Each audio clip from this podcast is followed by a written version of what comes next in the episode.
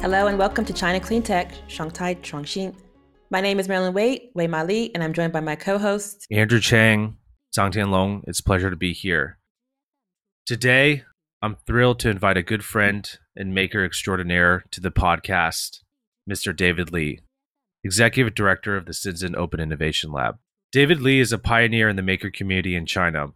In 2010, he co-founded XinCheJian, the first hackerspace in China to promote hacker, maker culture, and open source hardware. Now, he is the executive director of Shenzhen Open Innovation Lab, which facilitates the collaboration between global smart hardware entrepreneurs around the world to build innovative, eco friendly products and initiatives along the Belt and Road. Welcome, David. Thank you, Andrew. Thank you, Marilyn. I'm David Li, Li Dawei. It's a pleasure to be here. Welcome, David. Excited to have you. Let's get right into it. What is your origin story background, and how did you come to start Shenzhen Open Innovation Lab? I was originally from Taiwan.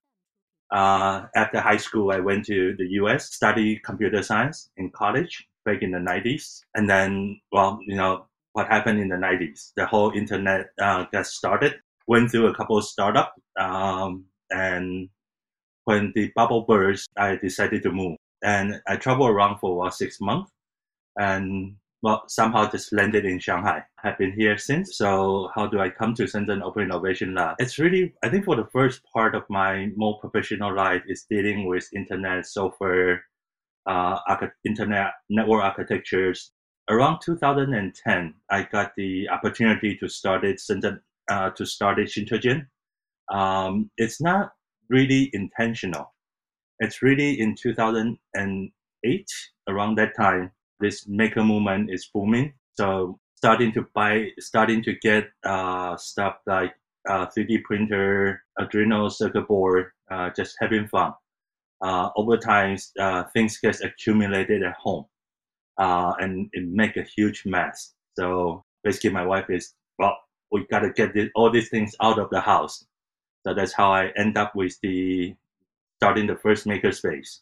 But we started this makerspace at one of the very first uh, co-working space in China. It's called Xindanwei. In Xindanwei, there's a lot of the gathering of uh, artists, entrepreneurs, uh, academics. In Xindanwei, I met two collaborators. Anna Greenspan, uh, she's in NYU Shanghai, Silvia Lindtner. Now she's in uh, University of Michigan. Uh, we look at the maker movement and this very personal expression, creativity, energies in the makerspace. So in 2010, right after the makerspace got started, we wanted to dive into the questions. That's how this creative cultures and creative movement of hmm. of, uh, of maker movements. How is that going to impact uh, the the monolithic mass manufacture culture of China? Uh, that's well, the kind of the question we set up to explore in well in around 2010. So we visit Makerspace. We visit uh, we visit Makerspace both in China and in the US. Um, mm-hmm. We look at the we talk to people in the industry, uh, and interesting thing happened is the as we get to Shenzhen, we're starting to realize well that's something different with these cities. As you probably know uh, when you talk about maker movement, that's always uh, that talks about this uh, open source uh, hardware uh, collaborations community. Just about every place we went, when you talk about uh, open source hardware, people's first reaction is always, well, if you open up your hardware, how do you make money? If you share all the mm-hmm. IP with everyone, how do you make money? As we visit Shenzhen, giving talks in Shenzhen, on the maker movement, the audience gives a very surprised reactions. Well, what's new with this? This is how we have been doing business uh, for 20 years. So we're starting to change in the trajectories of the research, uh, starting to dive into why this city has this kind of reactions uh, to the maker movement. So over time, we're starting to write in more about how this bottom-up open innovation happened in China, particularly in Shenzhen. Um, but just going back David, can you maybe tell me a little bit more about what is the maker movement? I think the maker movement is a certain probably uh, the the term is really got coined in the in about 2006. It's really about this newfound freedom. Um, so I think with internet, we found the freedom. We found this very democratized access uh, to digital information. Web browser, uh, people are free to create website. Um, I always joke about is the in the 90s, uh, it takes a team of, of PhDs and um, a million dollars research grant to create a website. Uh, and mm. after 10 years, uh, everybody's doing it. Uh, I was in LA, so the LA was the well, LA was kind of the the, the junkyard of internet. Um, that's where GeoCity came out. Uh, that's where MySpace came out. Um, mm. And the whole dynamic has changed uh, with this democratization of the access to technology. Uh, so Maker Movement is really the hardware version of this, um, which people has free access to open source uh, circuit board. What is the equivalent of Shenzhen Open Innovation Lab in US or Europe? So we are part of the uh, the Fab Lab network, uh, which was started in MIT. Um, mm-hmm. I think what makes um, and so we have typical setup as a makerspace. We have the digital fabrication, um, the 3D printers, the CNC, um, the laser cutters, and room and space for people to work on all sorts of projects. Um, right. Make, uh, I think make what makes uh, us unique. Uh, well, actually, in general, all the makerspace in Shenzhen is the makerspace is supposed to be uh, uh, one of these one of these models prototype uh, for distributed factories. Uh, and I think in most of the most part of the world is that you don't have access to factories. So makerspace is great. And fun part for us is the well, we are building a mock-up tiny factory workshop in the middle of the, the world's factories.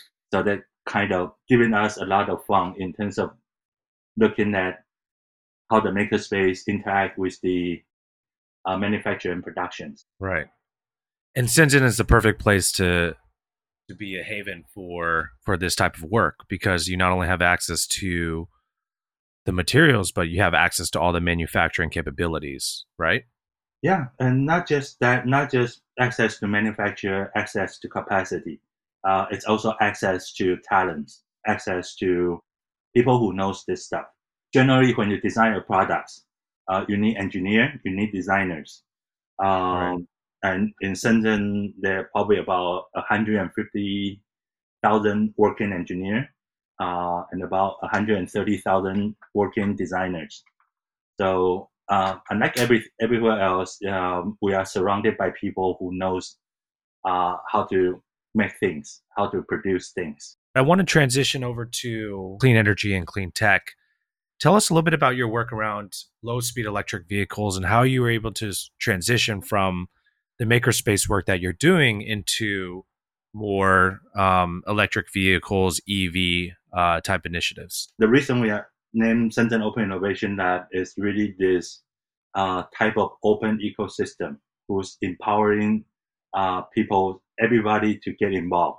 So one of the things, of course, one of the most significant product out of Shenzhen these days uh, is the smartphone. Then when you look at smartphone, probably two of the biggest brand, uh, Samsung and Apple, they are probably only about 25% of the global market share.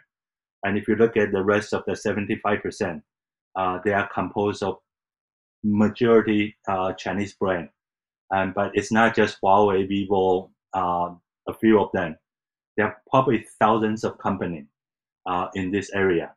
And this is the, the kind of, and if we draw deeper, uh, you can, we can, we're starting to find uh, even small brand, regional, regional brand everywhere.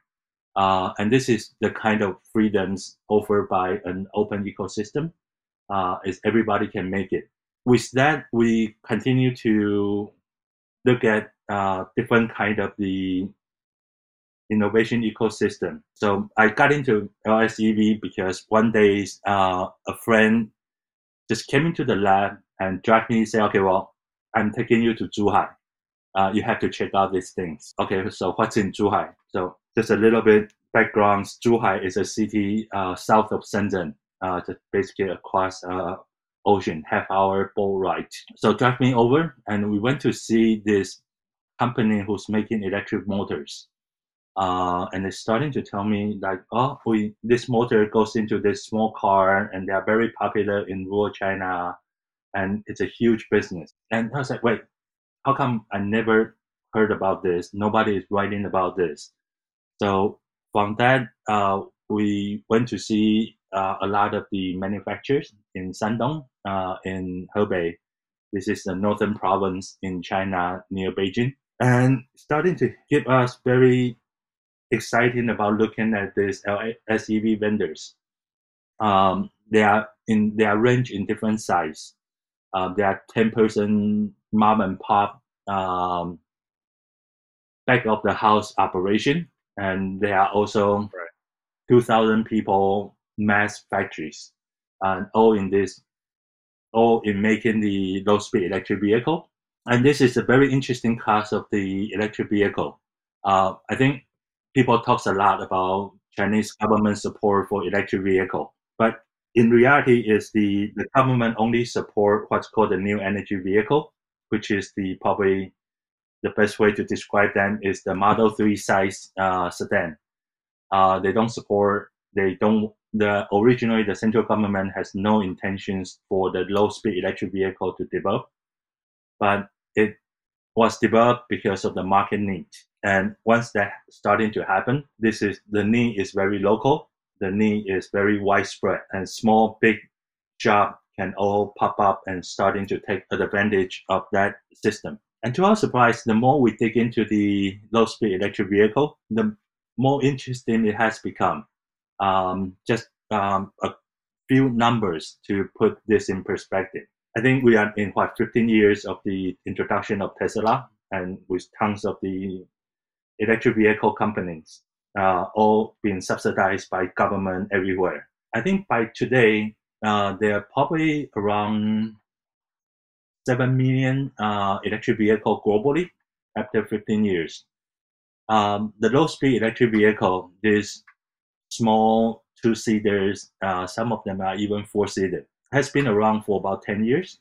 They are not, they don't have any government subsidies in China.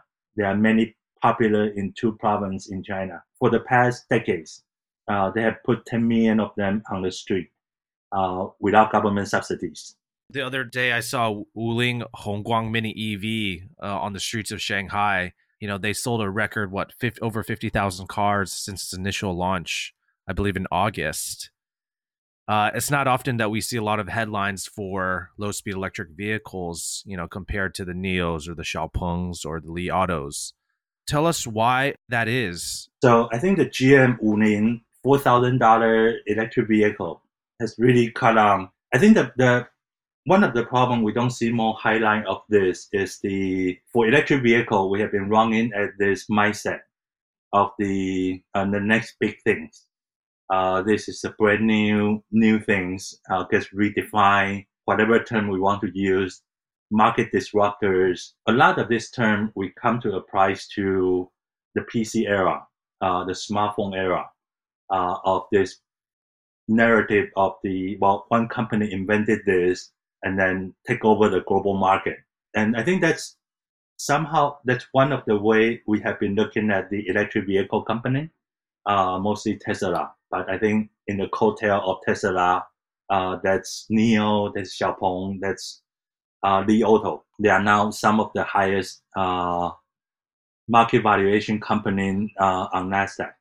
Uh, it was quite interesting to see NIO was well. I mean Tesla was six hundred billion dollars, but even NIO. Uh, the other day I was looking at NIO passing GM in market valuation. Uh, when in reality, on the ground in China in the past three months, GM has sold more electric vehicle than well than Tesla, NIO, Xiaopeng, and Li Auto combined. But that story doesn't move GM. That story doesn't really. So we are caught in between these two perceptions of the electric vehicle. Uh, one is the the incumbents, the the is actually established and they can do electric vehicle. Uh, but for we but we don't value that. Uh, and then the money goes after this uh, new kids on the block who's well in reality is developing a very niche segment uh, in the electric vehicle. So Wuling is pointing to a direction of where we're starting to really reflecting uh, the value, uh, the cost of electric vehicle. Uh, electric vehicle is supposed to be cheaper. Electric vehicle is not, well, it's not as cutting edge. Uh, I was always told friend is the, we all play around with uh, RC car when we were kids. Uh, and in the box, it always says uh, one six scale of the real car. So I now keep tell people is the well electric vehicle is just six times the size of the remote control car. One of the things that I've been wondering about is how much an EV revolution might actually increase car usage. If we're seeing EVs more in urban areas that can easily rely on metro, subway, train systems, which are much more efficient and low carbon from an environmental perspective and versus what, to what extent can they enable other parts that are less densely populated to go from point A to point B in a low carbon way.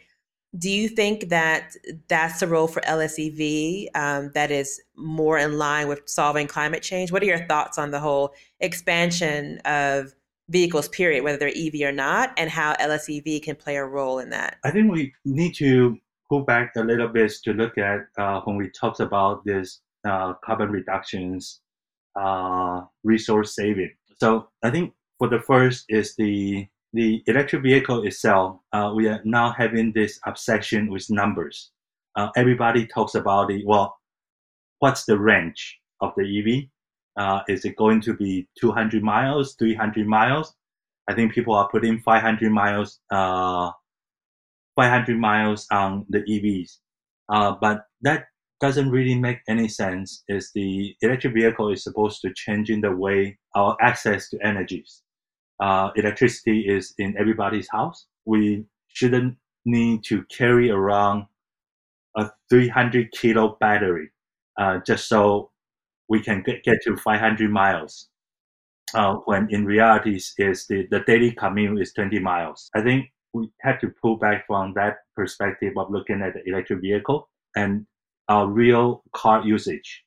And now with city, with public transportation, uh, people basically just move around uh, between their house to the public transportation.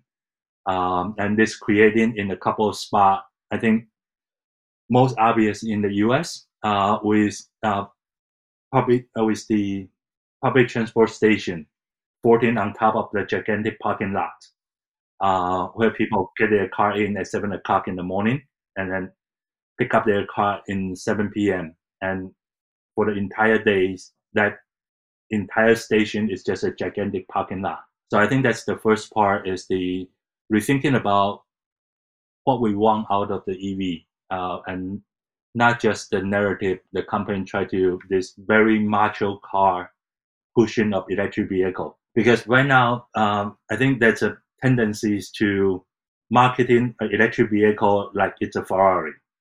It's how much horsepower I have, how fast I'm going from zero to 60s, what's my cruise range, making people some starting to say, well, should I get a 300 mile range car or 500 mile range car?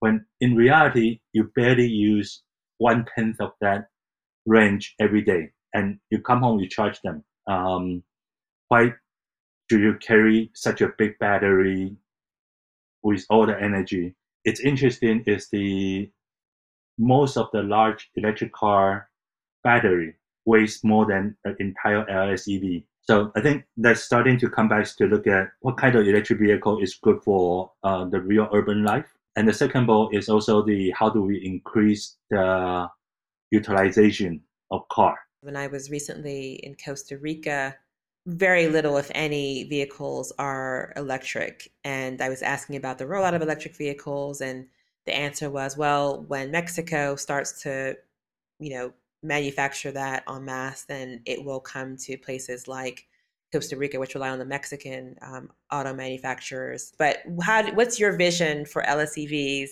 in this low carbon economy and how we rethink mobility and getting from point A to B? I think mobility, so the way we have been looking at the production here because of the, the supply chain, the ecosystem is open, uh, meaning anybody with uh, interest can go out there and acquire different part of the vehicle uh, and to put, put together one of their own. One of the things we have been trying to promote is this ideas of the uh, redistributed manufacturers of vehicles. Um, there's really no needs for, I mean, your example, uh, Costa Rica. Uh, there's really no needs for them to wait for Mexico to produce cheap electric vehicle. Uh, it will take a while because a lot of the larger investments of the electric vehicle is cut in this scheme is the I cannot make cheap electric vehicle because under certain uh, conditions the government won't subsidize them, uh, and there and then there are huge lobbyists going around in every countries try to convince them to subsidize five thousand, seven thousand dollars per car, and that's a that's a status quo. Um, so it's unlikely that elect with that kind of incentive, and I think political wise, it's also hard for any government to say, okay, well, we are going to shut down the electric vehicle subsidies. Uh, it's anti-climate, anti anti uh, earth.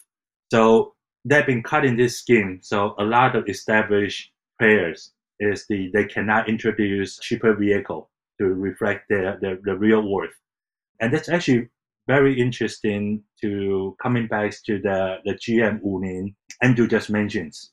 Um, actually, the car, even though it's technically in the class of vehicle which could receive government subsidies, but Wuling still engineered it uh, under the government subsidy spec. So getting the Wuling to ride around in Shanghai doesn't receive any subsidies. But again, the vehicle only costs four thousand dollars, and the subsidy is actually seven thousand dollars. So it makes it very interesting. Uh, it, it, it creating a very interesting situations. Coming back to that question is the just about every city we go to, there are garage uh, who with people who knows how to fix car. Uh, in a lot of places, uh, not just fix car, uh, modified car. It's also a huge culture. So every garage can turn into a production of the electric vehicle. Um, you produce this to fit the local need. Um, people in the garage knows where to order all the parts. So one of the vision we have, one of the, the things we try to promote for uh, LSEV is to this empowerment of the, the local production ecosystem. I want to change gears a little bit here and ask you about some work that you've done recently in Tanzania with a co op in Tanga, Tanzania. What's the mission? What's it all about? Yeah, so we have been working on this ideas of the e-mobility co-op. So as we talk about the, we're looking at the the vehicle. How can we get it to be owned by the community? How can we make it produced by the community and operate by the community? E-mobility co-op is really a cooperative of workers who uh, produce the car, maintain the car, operate the car with the digital platforms to offer the mobility as service. So a localized version of Uber's, DoorDash, TaskRabbit, uh, and all around this vehicle. Uh, so one of the one of the, the, the, the project is finally coming to fruition. Uh, it's a project we are doing in Tanga, Tanzania. It's setting up, uh, for this time, uh, we are actually doing uh, electric motorcycle. Uh, so we will be taking electric motorcycle part, uh, get it over there. The partner there is establishing a co-op. Um, and with a very tiny kickstart capital, um, the to actually help the majority of that capital is actually help uh, to guarantee the the purchasing of the the, the vehicle, uh, the motorcycle, and we are talking to the local bank and credit unions um, to collateralize the the vehicle, uh, so they can create in a, a line of credit to buy more vehicle in the futures. Uh, and we are providing training programs to a group. Actually, we don't really need to do that training program. Uh, we are working with the vocational school, who's already having uh, formal vocational programs on vehicle fixing, uh, vehicle building. It's a one week uh, crash course on how they how they apply that to the model they get. Um, and then the co-op as workers will go out and basically doing uh, ride sharing delivery. Uh, and that's a self-contained uh, cooperative, which started by bootstrapped by small capitals and ready to access component.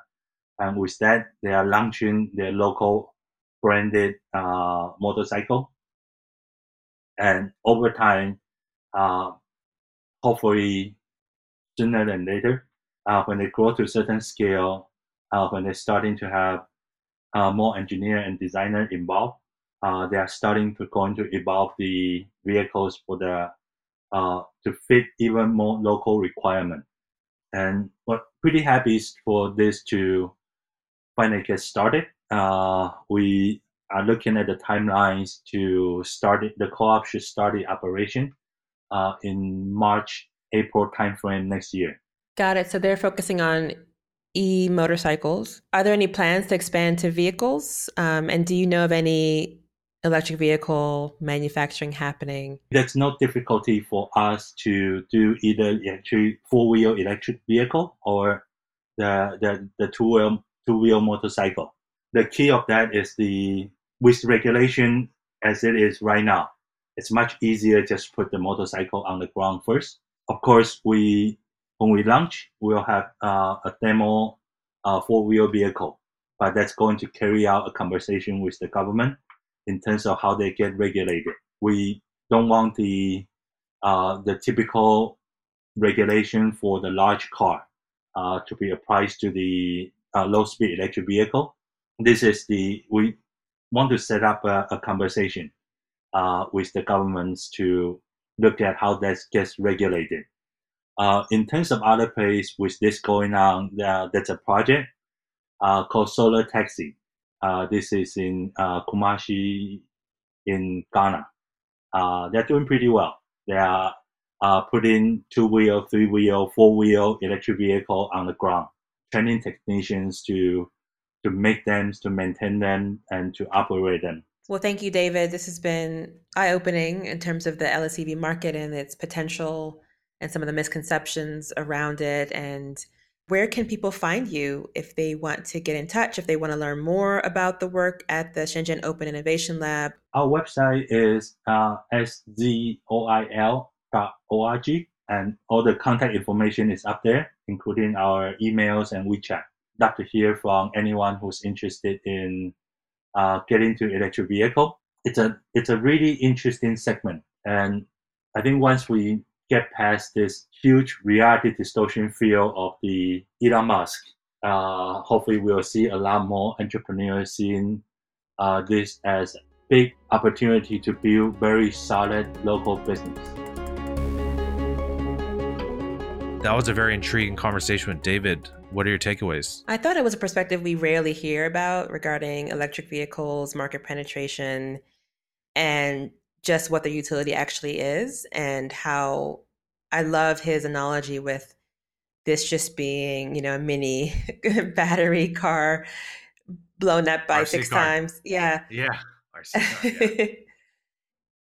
because we have seen this and it's been successful. The Tesla approach being a sports car, a luxury car, enabling people to like it. And that's fine. But to really have it scaled, at least to replace the internal combustion engine at scale without increasing overall car use, that's I think that's the trick. I do think recognizing that this is quite simple and we can refit and we can roll this out at a local level is quite empowering.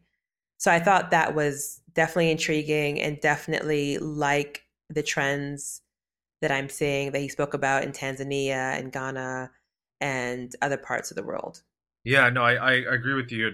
Just just from the local perspective, I think it's you're right. You seldom hear someone really take the stance of, hey, you know, let's look through all that's happening in the media around these luxury um, EV makers and their market valuations are are you know so high, but really uh, beneath it all, what what is actually happening, and so sort of to un- uncover the reality of of the EV market and in terms of usage, in terms of um, adoption.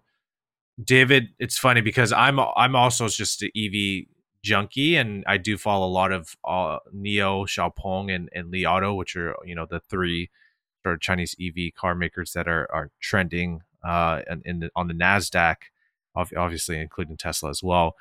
Not everyone can afford a Tesla. Not everyone can afford a NIO, right? We need to look at local communities. Uh, uh, for practical use of you know low speed electric vehicles they don't need a 300 kilowatt battery they just need to get from point a to point b that is no more than average 20 miles and so so long as there's a electric vehicle that can take them there that's enough and if it costs four four thousand five thousand dollars like that's the key to addressing um, sort of the bottom up innovation and and the group of people that um, you know can't necessarily afford a Tesla, but still want to take part in sort of the EV transition. Right, and I do think for those countries that don't have auto manufacturers locally and who rely on imports, this is really important, right? So this could enable local production yep. at scale globally, yep. which could also reduce emissions, right? Without needing to transport these vehicles all over the world from a centralized location.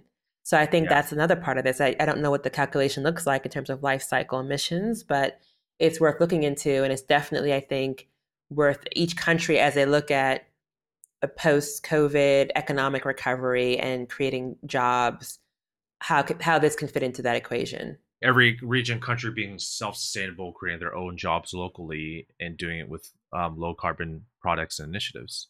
Right. I think that's the answer. And so what he's doing in Tanzania is is uh, hopefully a successful pilot, and, and other other markets can also replicate um, something similar. So excited yeah. to see what's in store.